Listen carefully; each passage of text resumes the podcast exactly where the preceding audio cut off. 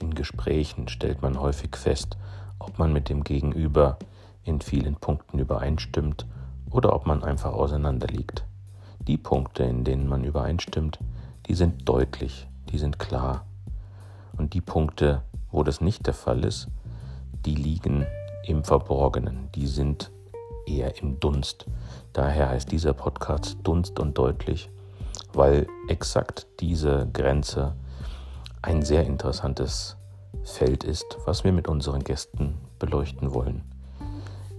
Es sind unterschiedliche Wirklichkeitskonstruktionen, die einfach interessant sind auszuleuchten, weil sie mehr Verständnis und mehr Zusammenhalt erzeugen.